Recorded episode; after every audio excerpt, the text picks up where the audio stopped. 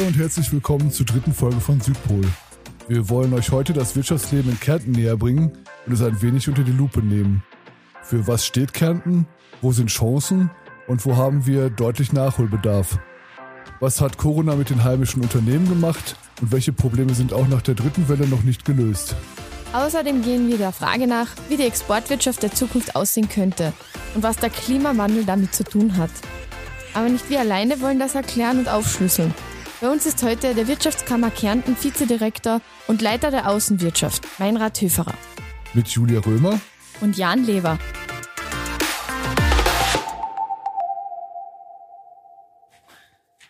Kärnten ist das südlichste Bundesland Österreichs und liegt im Dreiländereck mit Italien und Slowenien.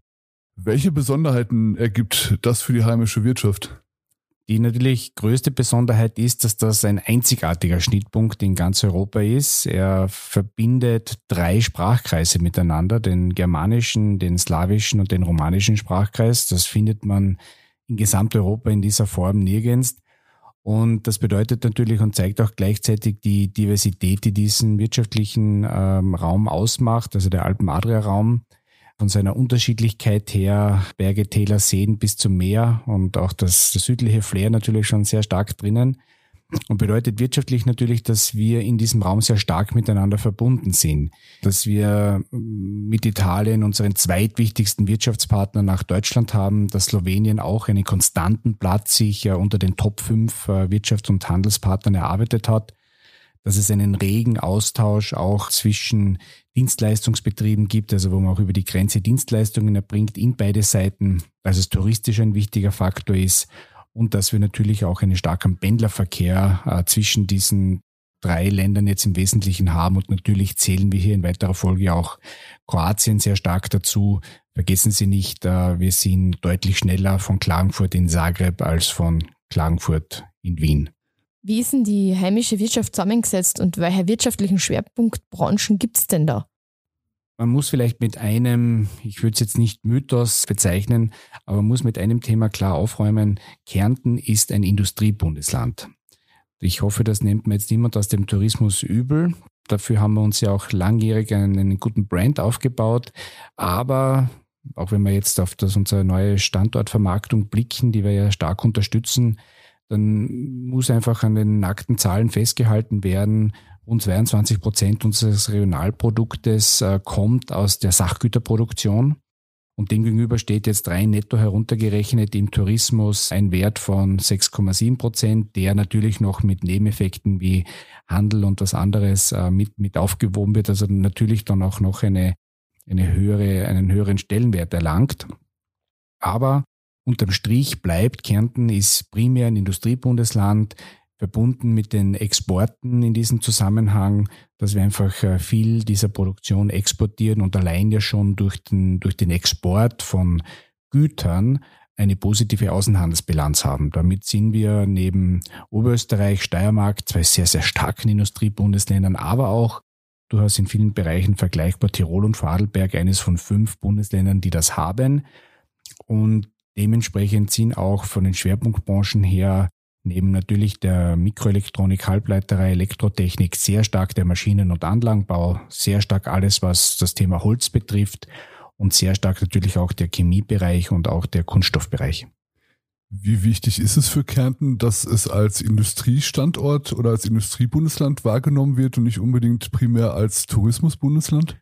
Ich glaube, wir machen das in Summe schon sehr gut. Das, äh, das sehen wir auch an den erfolgreichen Tourismuszahlen, die wir haben, dass, dass wir hier auch wirklich unsere Tourismuskapazitäten gut füllen können und auch hier äh, verglichen auch mit Restösterreich und anderen Regionen auch in der Corona-Zeit jetzt gute Zahlen haben, vor allem was also den Sommer betrifft. Und wir alle hoffen, dass wir heuer einen, einen entsprechenden Wind auch ähm, mit Sicherheitskonzepten hinbekommen werden. Hier geht es ja wesentlich auch, das Bewusstsein zu schärfen und zu sagen, was hat uns hier natürlich auch erfolgreich durch die Pandemie gebracht. Und wenn man hier einen Wertschöpfungsbringer wie eben das, das produzierende Gewerbe und Industrie hat, die auch hier während Corona wesentlich weiterhin dazu beigetragen hat, dass wir einfach gesicherte Arbeitsplätze, Einkommen, dass wir das alles haben, dass hier die Unternehmen das wirklich leisten konnten, dass wir diese Produktion im Inland, aber vor allem auch im Ausland absetzen konnten, dann glaube ich, brauchen wir nicht drüber unter, uns drüber unterhalten, woher einfach auch der, das Rückgrat dann der, der Kärntner Wirtschaft kommt und was uns hier auch jetzt erfolgreich und äh, sicher durch die Corona-Krise bisher gebracht hat. Die Corona-Krise ist äh, Stichwort für die nächste Frage. Auch Kärnten ist heruntergefahren worden, ziemlich lange Zeit sogar im Lockdown gewesen. Wie hat die Wirtschaft diesen erzwungenen Stillstand verkraftet und welche Auswirkungen werden uns noch länger begleiten? Also ich glaube, wir haben alle mitbekommen, was es bedeutet, wenn man vor allem auch die, den Tourismus, Gastrohotellerie herunterfährt, welchen gravierenden Einschnitt das natürlich auch gehabt hat, trotz vieler vorhandener Sicherheitskonzepte etc. und sicher dem, dem auch empirisch belegten Fakten, dass das nicht der, der Grund für weitere Infektionen äh, sind, keine Infektionsherde, sondern die liegen natürlich wesentlich im unkontrollierten privaten Bereich. Hier haben einfach äh, wesentlich auch die, die Hotellerie- und Gastronomiebetriebe auch jetzt wieder über den Sommer schon 2020, aber jetzt 21 gezeigt, dass es möglich ist, dass sie Konzepte haben, dass das funktioniert. Das ist immer ganz wesentlich für das gesellschaftliche Leben äh, und da werden wir natürlich weiterhin einen Schwerpunkt haben. Das ist einfach wichtig. Bayern beim Wirten, äh, auch im, im, ein, ein Hotelbesuch ist einfach in diesem kontrollierten mit Registrierung und 3G-Nachweis kontrollierten Umfeld natürlich etwas anderes und, und verhindert sicher auch ähm, unkontrollierte Infektionen im privaten Bereich und ist einfach auch ein gesellschaftlich wichtiges Ventil, gerade in so einer Zeit. Was man nicht vergessen darf, ist aber, dort, wo nicht heruntergefahren wurde oder auch aufgrund der Intervention der Wirtschaftskammer, aber auch der anderen Sozialpartnern. Also wir haben einen ganz starken Sozialpartner äh, Schulterschluss gehabt sowohl zwischen Wirtschaftskammer, Industriellen Vereinigung, Arbeiterkammer, äh, aber auch äh, Landwirtschaftskammer und dem, dem Gewerkschaftsbund, dass wir gesagt haben, im Bau zum Beispiel gab es Überlegungen, den Bau herunterzufahren, äh, Anfang der Pandemie. Das haben wir entschieden abgelehnt und auch klar dargelegt, was das bedeuten würde. Wir sehen ja heute, was es ohnehin schon bedeutet, die Lieferengpässe und die, die nachhaltigen Verschiebungen bei Rohstoffpreisen etc. Jetzt stellen Sie sich vor, was das dann zusätzlich noch bedeutet hätte. Das wurde erfolgreich umgesetzt und hat auch hier keine Cluster, keine äh, Mega-Infektionen gehabt. Man hat einfach entsprechend Kriterien aufgestellt, wie man im Baubereich umgehen muss, so dass in weiterer Folge dann nicht Baustoffindustrie heruntergefahren werden muss, Zulieferindustrie heruntergefahren werden muss. Das hatte alles einen Dominoeffekt. Und ich glaube, hier war man wesentlich entscheidend, das auch zu verhindern, zu zeigen, wie sicher funktioniert. Und zum anderen haben wir natürlich auch versucht, im, im Handelsbereich auch hier laufend Argumentarien zu bringen, Quadratmeter äh, Reduktionen, Maskenpflichten etc. Also dass wir hier auch wirklich geschaut haben, dass das einigermaßen offen bleiben kann und dass es zumindest dann auch nach den ersten Erkenntnissen aus dem ersten Lockdown dann in weiterer Folge auch äh, entsprechend zu einer einigermaßen Gleichbehandlung auch im Handel gekommen ist.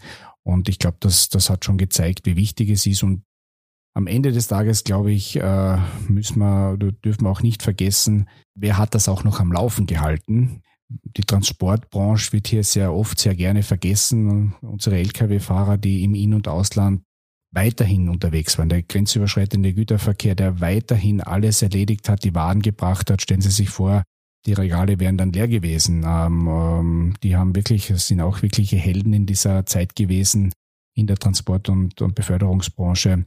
Und so, glaube ich, haben wir in Summe aber es durchaus gut geschafft, auch mit vielen Präventionskonzepten gut durchzukommen und sehr, sehr viel einfach offen halten zu können.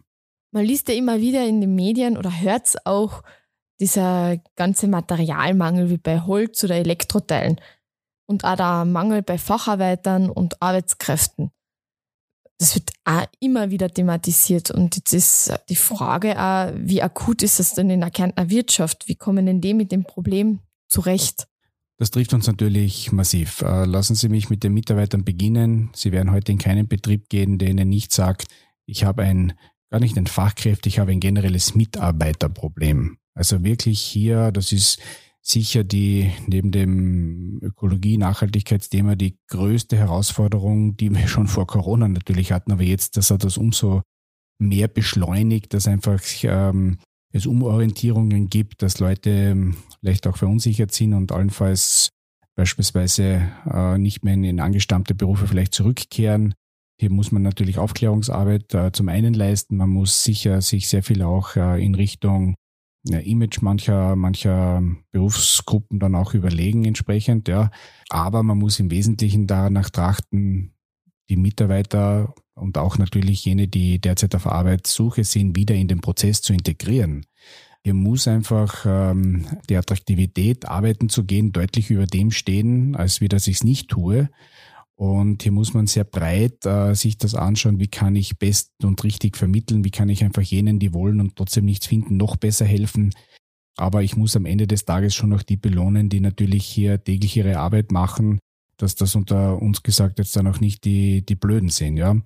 Und hier, man muss äh, bei den Weiterqualifizierungen, wie kann ich jemanden richtig in eine Position bringen, wie kann ich diese Person auch danach vielleicht testen oder dass, dass die auch für sich herausfinden, was passt für mich. Also hier glaube ich, sind viele, viele Dinge notwendig. Hier wird auch viel Geld bereitgestellt und hier leisten wir schon unseren Beitrag und werden das noch weiter intensivieren, um hier, was den Mitarbeitermangel äh, betrifft, äh, einfach unseren, unseren Beitrag zu leisten. Weil wenn wir das nicht schaffen, und wir sind ja schon wieder bei den Arbeitslosenzahlen auf dem Niveau vor Corona, das dürfen wir nicht vergessen. Also das ist eine sehr, sehr positive Entwicklung, aber dennoch Wirtschaftsaufschwung heißt einfach, ich brauche Leute, die den auch mittragen. Und das wäre das Fatalste, wenn es jetzt einen Wirtschaftsaufschwung gibt und wir dann irgendwann sagen müssen, ja, leider haben wir den nicht voll mittragen können oder mitpartizipieren, weil wir einfach keine Leute mehr gehabt haben, die den, die den erarbeiten hätten können. Also das ist einmal das eine. Das zweite zu den Rohstoffen. In Summe sehen wir hier erste Entspannungen. Also im Holzbereich gibt es erste Entspannungen, die auch global zu sehen sind in anderen Bereichen nicht. Grundmessage ist, dass man langfristig davon ausgeht, dass es zumindest was Materialpreise betrifft, wieder zu Entspannungen kommt.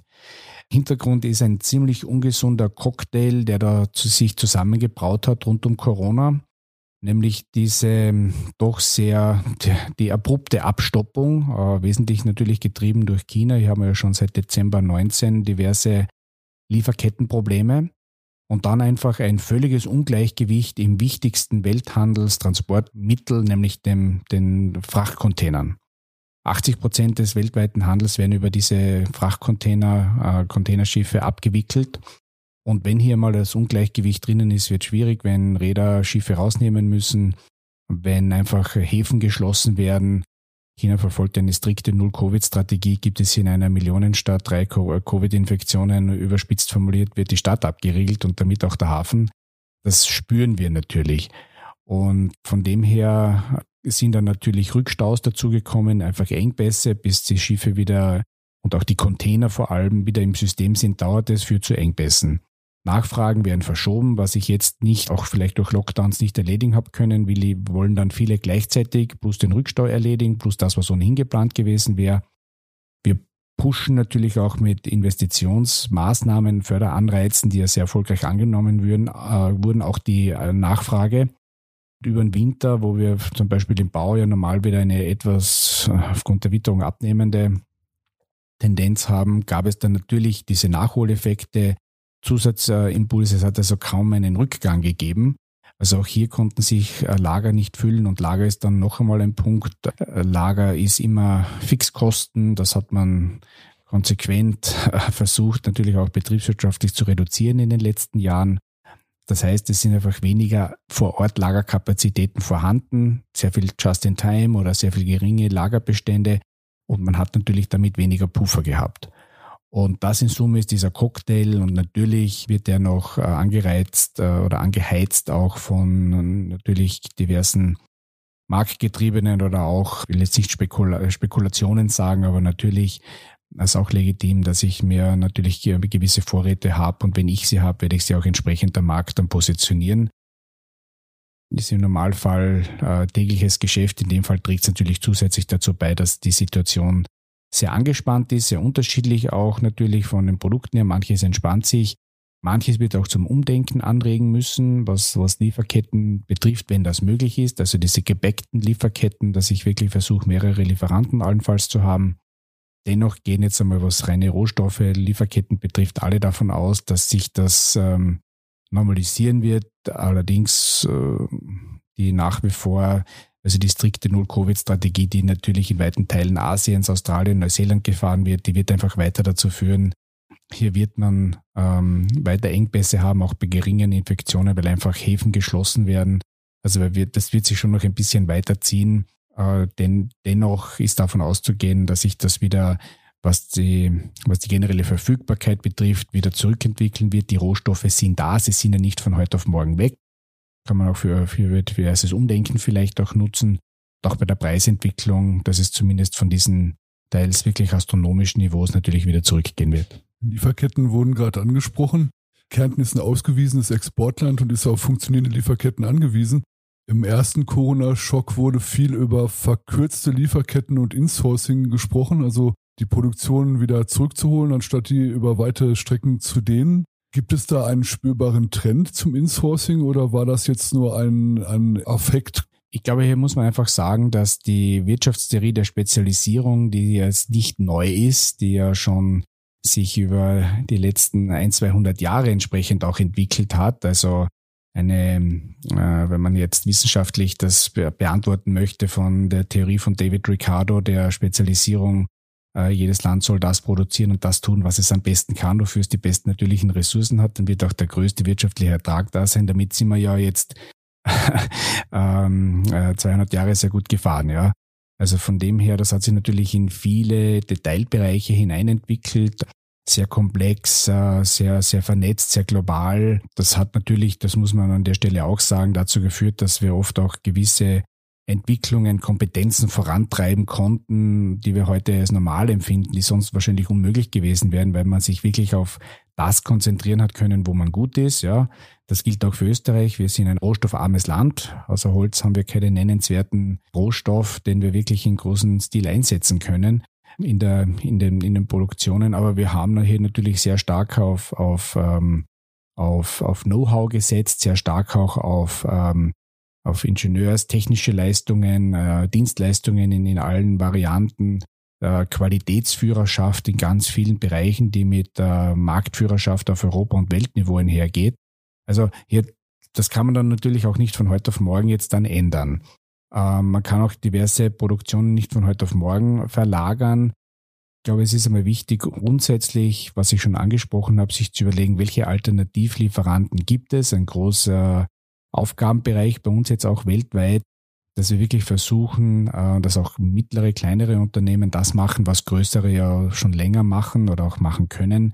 Diese äh, gebäckten Lieferketten, äh, wie ich schon erwähnt habe, dass man wirklich versucht, nicht nur von einem Lieferanten abhängig zu sein, nach Möglichkeit auch mehrere hat, dass man versucht natürlich lokaler, wenn das möglich ist, irgendwo auch zu, zu sourcen. Klar gibt es hier Tendenzen. Auf der anderen Seite hat man natürlich langjährig aufgebaute Partnerschaften, Vertrauen, Partner, die Zertifizierungen mitbringen, die man auch nicht von heute auf morgen einfach woanders findet. Also das ist schon ein sehr komplexes äh, Gebilde. Dennoch, äh, glaube ich, hat das alle zum Nachdenken gebracht. Und ich glaube, die Bilder eines, äh, eines Schiffes, das den Suezkanal blockiert, äh, waren dann natürlich auch noch einmal ein, ein Indiz dafür, dass man hier wirklich drauf äh, bei aller Vernetztheit und Globalisierung, die uns, die, die auch unseren äh, Basis für unseren Wohlstand ist, das dürfen wir auch nicht vergessen, ja. Müssen wir uns natürlich überlegen, was könnten wir allenfalls besser machen, verbessern, optimieren, weniger Abhängigkeiten.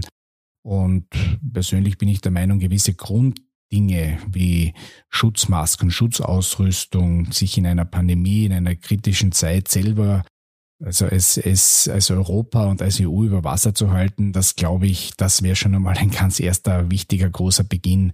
Und hier nicht immer nur von, von hochkomplexen äh, Komponenten zu sprechen, die man halt vielleicht nur in, in, in Japan oder in den USA findet oder umgekehrt nur in Europa, ich glaube, hier haben wir viele andere Aufgaben davor auch noch, die einmal äh, auch wichtig wären, sich jetzt anzuschauen. Und das wird natürlich auch gemacht. Es konnten im Pharmabereich Produktionen gehalten werden in Österreich, die man eigentlich abstoßen wollte, damit man hier auch wirklich äh, eine Grundsicherheit unserer Bevölkerung sicherstellen kann. Und auf diesem Weg sollte man auch draufbleiben.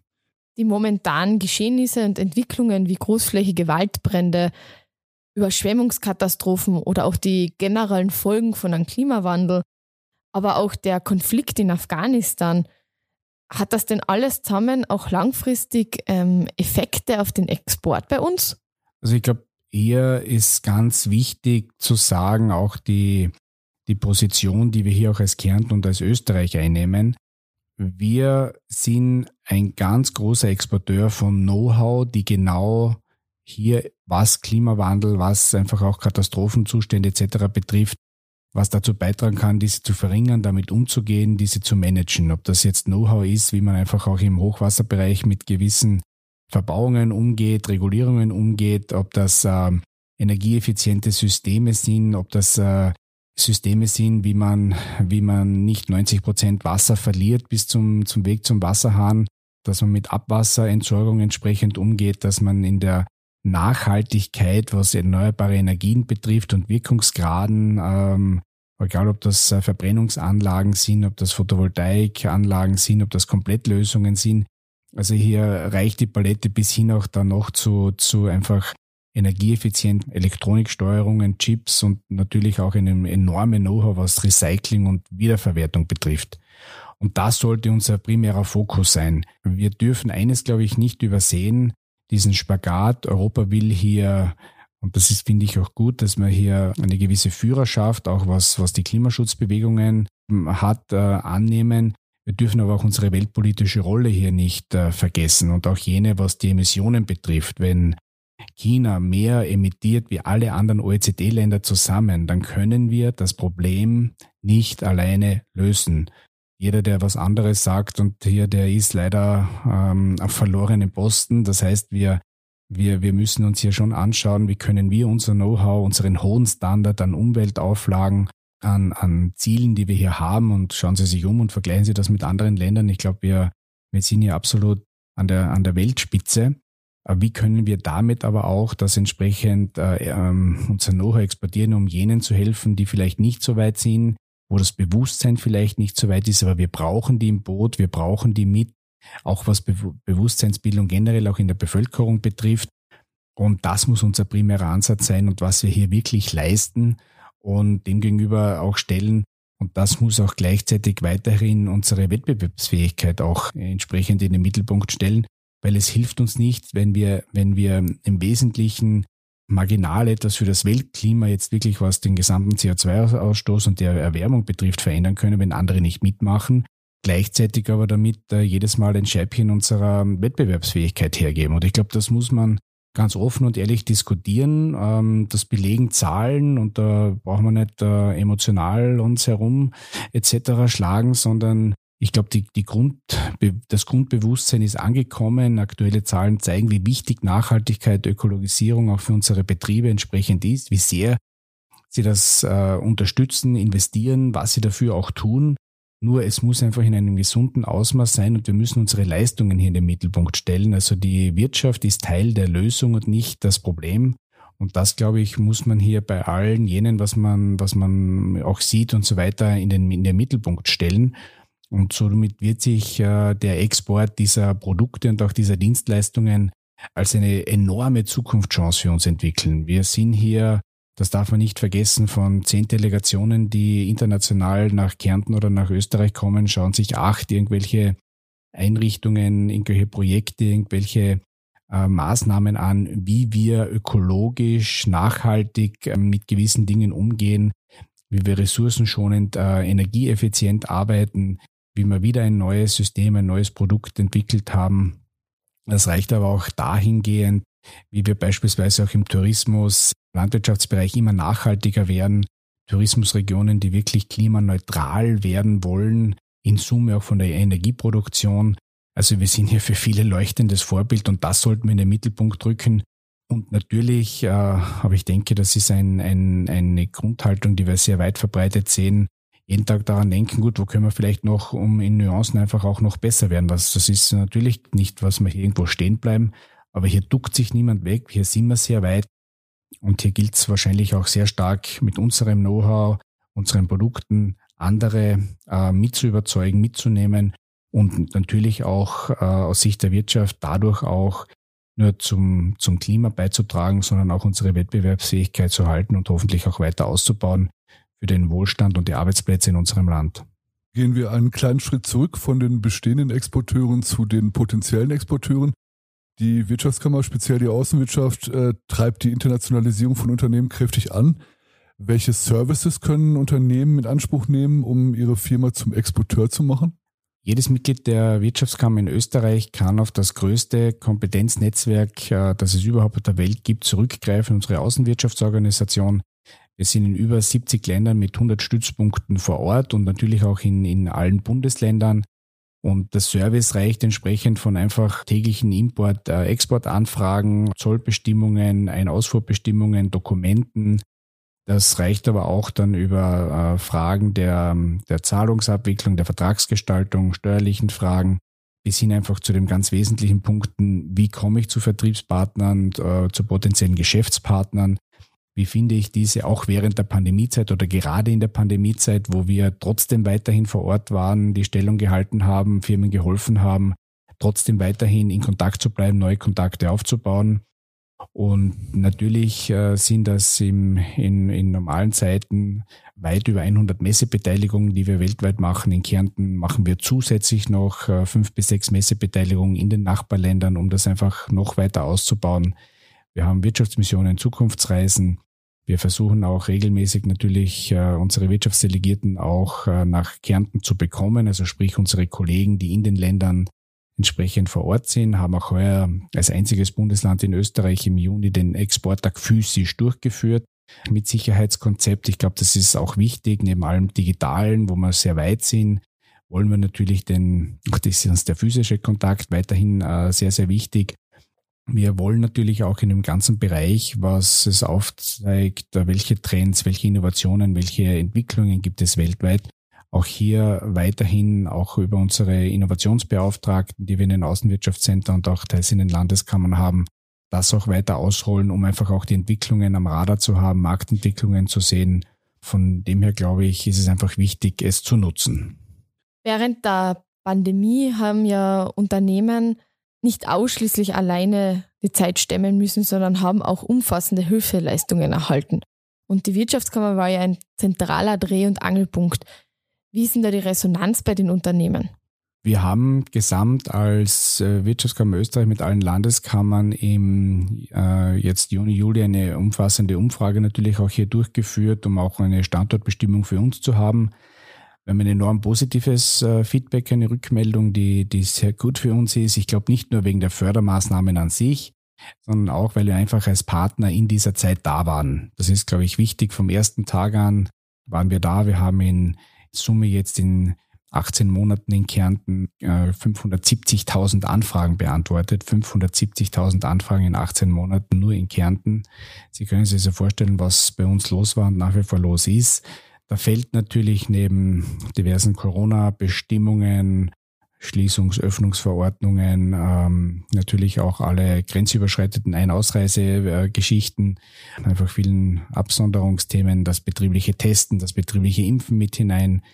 Wir haben ähm, in Summe über das betriebliche Testen, das wir aufgebaut haben, in Spitzenzeiten eine Abdeckung von 45.000 Mitarbeitern, die in den Betrieben getestet werden dafür auch etwas erhalten. Wir haben als einziges Bundesland hier auch in der Impfkoordination entsprechend mit dem Land in Zusammenarbeit hier 25.000 Personen in den Betrieben äh, impfen können, 3.000 äh, im Tourismus, die Sparten vorgezogen und dann auch noch den Rest, den wir über wirklich betriebliche, konzertierte betriebliche Impfmaßnahmen gemacht haben, die wir auch organisiert haben in Abstimmung mit dem Land und ähm, der ÖGK. Also hier, glaube ich, ist sehr, sehr viel gelungen. Die Hilfsmaßnahmen, die direkten, das war natürlich sehr stark in der Beratungstätigkeit äh, für uns ein Fokus, Verlustersatz, Ausfallbonus etc. Und natürlich, das für uns, also wenn wir es auch abwickeln, zentralste Element sind, ist der Härtefallfonds. Wir haben hier natürlich jetzt, der jetzt mal bis Ende September verlängert wurde, aktuell nach wie vor 22 Personen im Einsatz, die das neben ihrer eigentlichen Arbeit mitmachen das jetzt schon auch äh, seit, seit rund 16 ähm, äh, Monaten. Wir haben in Summe bereits ähm, um die 115.000 Anträge mit einem Auszahlungsvolumen von 140 Millionen. Also Sie können sich jetzt ungefähr ausrechnen, was das für uns jeden Tag einfach auch bedeutet denke, sie werden niemanden finden, der sagt, das hätte nicht die Wirtschaftskammer machen sollen. Sie hätten auch niemanden gefunden, der das gemacht hätte, auch in der Geschwindigkeit außer der Wirtschaftskammer. Ich glaube, das gehört auch immer gesagt und wir wurden ja auch aktiv darum gebeten, es zu tun. ähm, äh, seitens der Regierung. Also ich denke, die werden schon gewusst haben, wenn sie fragen. Und das haben wir, glaube ich, eindrucksvoll bewiesen. Und natürlich äh, man auch dazu sagen, wir haben es nicht nur abgewickelt, wir haben es auch entsprechend so aufgestellt. Das gilt aber auch für alle anderen Fördermaßnahmen, dass sie bei den Betrieben ankommen, dass sie treffsicher sind und dass sie auch die jeweilige Situation, ob das jetzt ein EBU ist, ob das einfach auch ein mittleres, größeres Unternehmen ist, ein Produktionsbetrieb, dass wir das abdecken und über den Interessensausgleich haben wir einfach sehr, sehr, sehr viele Branchen dort mit hineingebracht, auf die man allenfalls nicht gedacht hätte. Man hat sich, glaube ich, seitens äh, Bundesregierung, Finanzministerium sehr bemüht, viele Vorschläge zu machen und abzudecken, aber natürlich sind es final wir, die über unsere Organisation, über den bis runter zu den Fachorganisationen auch im Detail wissen in den Berufsgruppen, was gebraucht wird, was notwendig ist, wie das dort läuft, was, was auch wirklich ankommen kann und was nicht ankommen kann. Und hier denke ich, äh, zeigen auch alle internationalen Vergleiche, haben ein enorm hohes Niveau in Österreich ähm, geschaffen und erreicht nämlich ein Niveau, von dem wir jetzt wieder losstarten können. Österreich startet sicher von einem ganz, ganz deutlich höheren Niveau, mit deutlich weniger Insolvenzen, mit deutlich mehr Beschäftigten schon wieder, mit einem stabilen Wirtschaftswachstum aktuell. Ähm, das heißt, wir hoffen hier schon auch nachhaltig und lassen Sie uns in, in zwei, drei Jahren abrechnen, denke ich, äh, dass wir hier auch in Summe an Wettbewerbsfähigkeit gewonnen haben aufgrund dieser äh, geleisteten Maßnahmen und der Umsetzungen wenngleich die Herausforderungen, wie wir vorher besprochen haben, natürlich mit, ähm, mit ähm, Mitarbeitermangel, mit entsprechenden weiteren ähm, Auswirkungen, Lieferketten etc. natürlich sehr stark sind und uns äh, enorm fordern werden. In unserer letzten Frage kommen wir leider nicht um eine Prognose herum, auch wenn das derzeit sehr, sehr schwer ist, weil die Entwicklung dynamisch ist.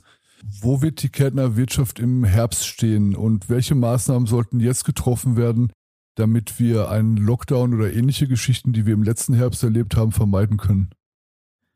Ja, Prognosen, da sind wir, sind, glaube ich, alle vorsichtig geworden und das, ähm, die ehrliche Antwort ist natürlich, es kann 100% niemand sagen. Diese hundertprozentige Antwort, die, die, die gibt es in der Form nicht, aber wir können uns natürlich auf Datenentwicklungen und gewissen Erfahrungswerten jetzt stützen und wir, wir sehen, dass es generell, auch was den Wirtschaftsaufschwung derzeit betrifft, einen, ein, dass dieser ein stabiler ist, dass wir einfach Wege gefunden haben, ob das in einem Produktionsbetrieb ist, ob das in einem ähm, Beherbergungsgastronomiebetrieb, Handelsbetrieb ist, wie es funktionieren kann. Also die Wirtschaft zeigt, dass wir ohne Lockdowns entsprechend durchkommen.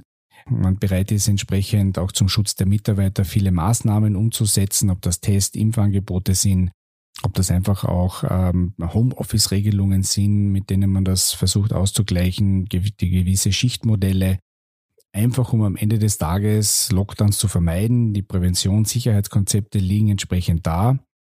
Ein wichtiger Punkt wird jetzt einfach noch sein, äh, entsprechend die, ein gewisses Impfniveau noch zu erreichen, auch hier Aufklärung, Sensibilisierungsarbeit äh, zu leisten, um auch hier Mitarbeiter einen sicheren Arbeitsplatz auch entsprechend äh, gewährleisten zu können, dass man sich dort auch wohlfühlt, dass man auch seitens dann der, der Behörden hier mit, mit entsprechendem Augenmaß auch agiert, wenn irgendwo ein, ein Fall auftritt. Auch hier, glaube ich, ist es, äh, hat man mittlerweile viele Erfahrungen, wie sondere ich ab, was ist K1, was ist K2, wie kann ich hier einfach auch trotzdem Betriebe aufrechterhalten, zum anderen äh, um, äh, aber dennoch auch schauen, dass natürlich ein, eine gewisse Sicherheit da ist.